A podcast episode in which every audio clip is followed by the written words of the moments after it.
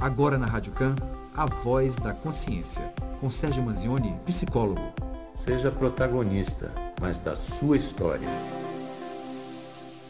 Muito bom dia, Sérgio. Bem-vindo ao Café Duplo.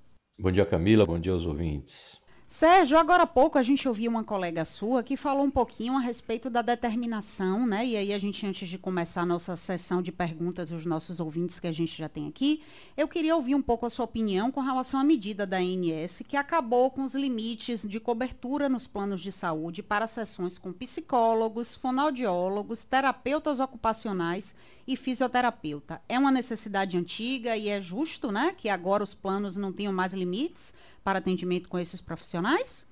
Com certeza é uma medida que avança muito em relação a esse tipo de atendimento. Então, essa é uma prática que vai ser muito interessante porque não dá para a gente especificar o número de sessões de antemão. Então, aqui é um avanço enorme.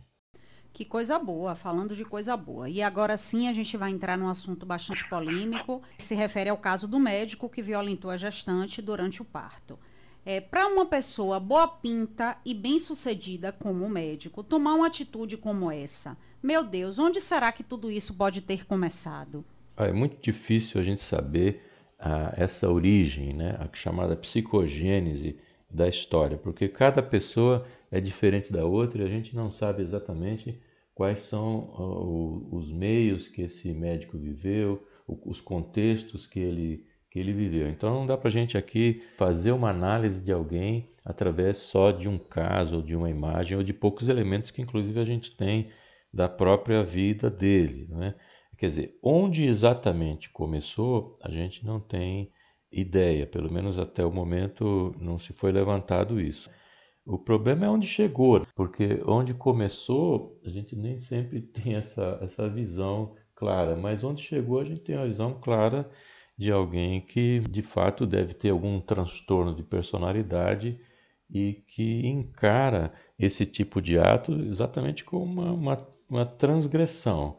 Porque quando a gente fala de estupro, a gente fala do exercício do poder e não necessariamente de satisfação sexual. É o poder que traz a excitação, é essa violação de alguma pessoa ou de algum processo ou de lei, ou seja lá o que for, para mostrar o seu poder. E é uma, é uma violência que é cometida, assim, majoritariamente cometida contra mulheres. Então, fala-se muito mais desse exercício. E que o, o que se sabe da própria cena, de onde aconteceu esse crime, porque é um crime de estupro contra a vulnerável, o que se nota é que a pessoa está atrás de uma. Ele está escondido né, atrás de um pano que separa a parturiente da cabeça, né? então tem um pano que separa a cabeça do restante do corpo, e ele está escondido atrás desse pano, executando esse ato libidinoso. A equipe médica está ali presente, fazendo a cesárea, e ele está de outro lado cometendo estupro. Não é? Então, existe um risco nesse processo que ele está fazendo, o risco do, do, acontecimento. Esse risco excita também essa violação também dos padrões, é fazer algo, é transgredir algo que está estabelecido, independentemente de quem está ali como vítima. E naturalmente que além do mais, além do próprio ato em si, ele também colocou a vida da pessoa também em risco, porque até onde se sabe, ele injetou doses de anestesia a mais do que necessário, deixando a vítima inconsciente, que poderia trazer até um outro tipo de sequela. Então, é, a gente não sabe especificar exatamente onde começa, deve ter alguma questão de infância, naturalmente, podem ser várias as causas, mas a gente sabe que o ato final é um ato é, hediondo, porque ultrapassa, viola a independência da outra pessoa, viola o direito da pessoa escolher ou não, é, viola, é completamente é, repugnante o ato acontecido. Agora eu faço uma ressalva aqui, aproveitando esse assunto, e que me chamou a atenção, é que ontem eu fiz uma breve pesquisa assim no Instagram para saber o perfil desse médico e eu vi que até ontem existiam 18 perfis do médico, ou seja, pessoas criaram perfis utilizando o nome desse médico para poder também ter destaque na rede ao ser pesquisado. Assim como eu fiz ontem, pesquisar o nome do médico para ver o que, que tinha no Instagram, existem lá outros 18 perfis só um dos que eu vi dizendo, sendo contra, né? A pessoa criou um perfil para se posicionar contra o médico. Mas os demais não, os demais se colocam passando pelo próprio médico para poderem receber likes ou receber qualquer coisa. E para piorar ainda, esse médico ele tinha até antes do, do ocorrido, ele tinha 365 seguidores e, de, e depois ele passou para 11 mil. Então, é, a gente tem realmente algo muito importante para ser discutido na sociedade contemporânea e que ultrapassa aí os limites do, do bom senso e da coesão social em si. É muita coisa, viu? O ser humano num processo que precisa mesmo parar e avaliar e se conhecer, viu? Muita coisa.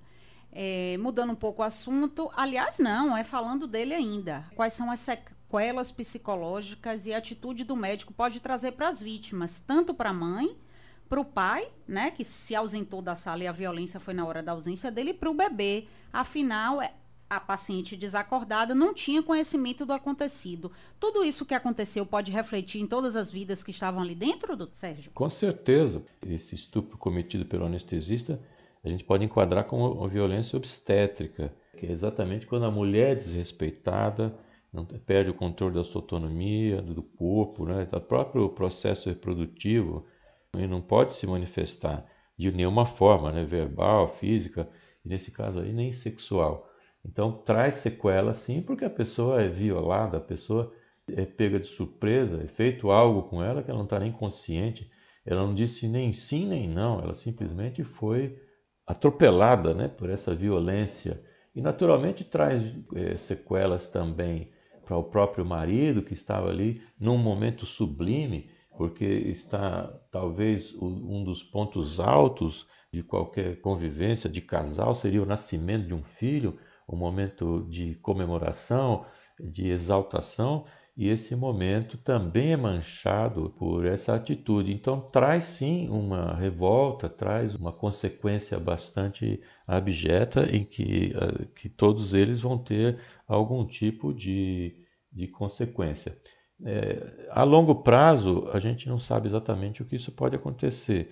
Para a criança, provavelmente não haverá esse tipo de, de problema, porque a criança não tem consciência do ocorrido só vai ter depois, então provavelmente ela não tenha nenhum tipo de distúrbio. Mas tanto o marido quanto a vítima do, do estupro, elas precisam necessariamente de apoio psicológico, exatamente para poder elaborar, tentar compreender melhor a situação e poder seguir em frente sem que isso seja uma mácula. E, e ter certeza, nesse caso, né, de a pessoa tem certeza de que não há como culpabilizar a vítima, que seria a cultura do estupro. Não é? Então a vítima não tem como ser culpabilizada. Não existe aquela história de dizer ela usou uma saia curta, então ela provocou o estupro. Esse é um, um caso, então, de que a pessoa também não tem é, como se culpar do assunto e pode seguir em frente talvez né, com um pouco mais de facilidade. Mas a gente não pode dizer facilidade porque depende de cada pessoa. Mas apoio psicológico precisa ter com certeza. Deixa eu fazer só mais uma ressalva. Esses casos são muito mais comuns do que a gente pensa. Segundo aqui uma pesquisa que eu vi, entre 2014 e 2019, em apenas nove estados eh, brasileiros foram registrados 1.800 casos desse tipo, né, de estupro, ou de assédio sexual, violação sexual mediante fraude, né, tentado violento ao pudor. E naturalmente que esse número é maior, porque a gente está falando de nove estados que registraram 1.800 casos, está faltando outros 18, e a gente imagina que. E esse é mais comum, esse tipo de violência é, cometida, e, né, violência, esses abusos são feitos por ginecologistas ou então por profissionais do ramo da estética, que estão mais com proximidade dos corpos das pacientes. Então é um caso que precisa sim ser levantado, discutido, falado, porque isso é algo mais comum, infelizmente, do que a gente pode imaginar, não é? Apesar de pouco falado, isso acontece mais do que se imagina. Qual o olhar da psicanálise em relação ao sexo consentido entre irmãos? É, de fato, isso aí a gente está lidando com um tabu, né? um tabu da sociedade, que é algo que de fato existe o sexo consentido entre irmãos, não é uma prática usual, naturalmente, mas existe. E aí a pergunta do ouvinte é no olhar da psicanálise. É, não dá aqui para eu fazer um apanhado geral sobre o olhar da psicanálise, porque isso é realmente bastante profundo para ser avaliado assim em pouco tempo. Agora, o que a gente pode dizer em termos de, de psicanálise é que esse incesto, né, porque é um incesto consentido entre irmãos, ele pode ser pensado a partir de uma vivência neurótica, de um desejo que vai transgredir essa moral sexual vigente e que aí vai envolver implicações sociais que são ambivalentes, quer dizer, tem um desejo de um lado e tem uma moral vigente que vai impedir que isso aconteça. A questão do incesto é uma questão naturalmente é um tabu, mas ela tem até para alguns, como Levi-Strauss e outros estudiosos, filósofos, etc., ela tem, ela tem sua raiz na própria natureza, porque normalmente quando você tem filhos que são gerados de irmãos ou de uma consanguinidade muito próxima, por exemplo, é, primos de primeiro grau e de irmãos mais ainda, você pode ter filhos que nasçam com algum tipo de problema é, físico, mental e que podem ser decorrência exatamente dessa mistura genética entre parentes consanguíneos. Por isso, historicamente, entre as nossas civilizações, esse incesto é proibido, porque ele foi trazido de algo que já vem da própria observação uh, do anterior e que traz problemas eh, para as futuras gerações.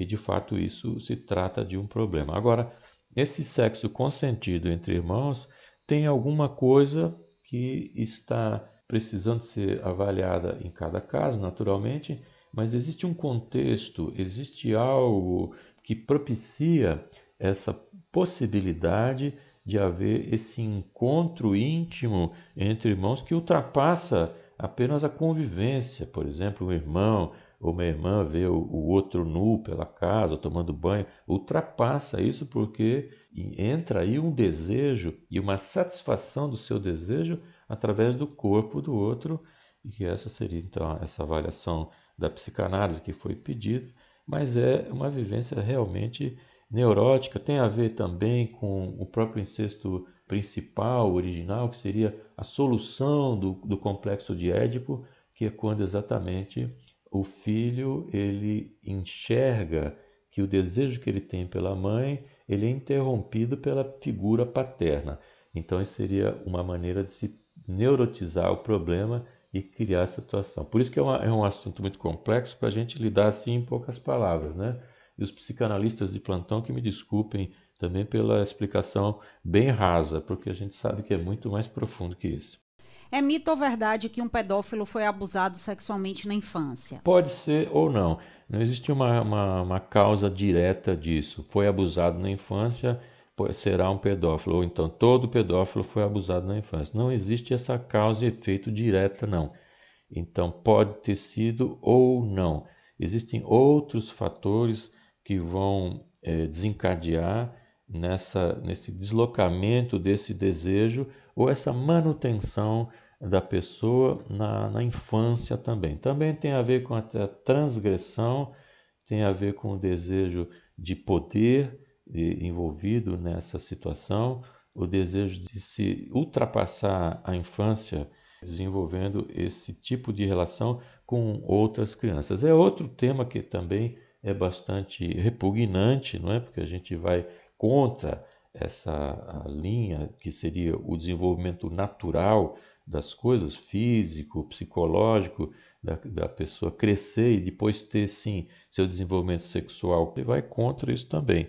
Mas é preciso sempre analisar a origem, essa psicogênese, a origem psicológica desses casos. Não são casos simples, existe variedade também desse tipo de ação, existe um, uma coisa bastante complexa aí que poderá ser até tema futuro nosso aqui para a gente tratar com um pouco mais de profundidade, porque também é algo bastante comum, infelizmente, e se passa também muito dentro das famílias, porque se fala no estupro de vulnerável e esse estupro de vulnerável dentro de uma família pode juntar as duas coisas, ser um estupro de vulnerável e ser também cometido por um pai, um padrasto, um avô, alguém ligado à família, um amigo, contra uma criança. Então, além de ser algo de pedofilia, também pode ser de estupro de vulnerável. É um assunto bastante intrigante né, do ponto de vista psicológico, mas que tem que ser tratado cada vez mais para a gente possa levantar, em alguns casos evitar né, e também ajudar essas pessoas, tanto vítimas como agressores, porque ambos têm, têm problemas depois disso. Muito obrigada, viu, Sérgio, por sua participação aqui no Café do. Eu que agradeço sempre minha participação às quartas-feiras aqui. Convido a todos para fazer uma visita ao meu site www.sergiomanzione.com.br Sérgio Manzioni, o Manzioni é M-A-N-Z-I-O-N-E. Também convido ao meu podcast, chama-se Psicologia Cotidiana, está disponível aí nos principais players. E faço esse convite porque ali sempre tem um assunto que pode ser importante para você que está ouvindo, para alguém que você conheça. Muito obrigado, boa semana a todos e até a próxima.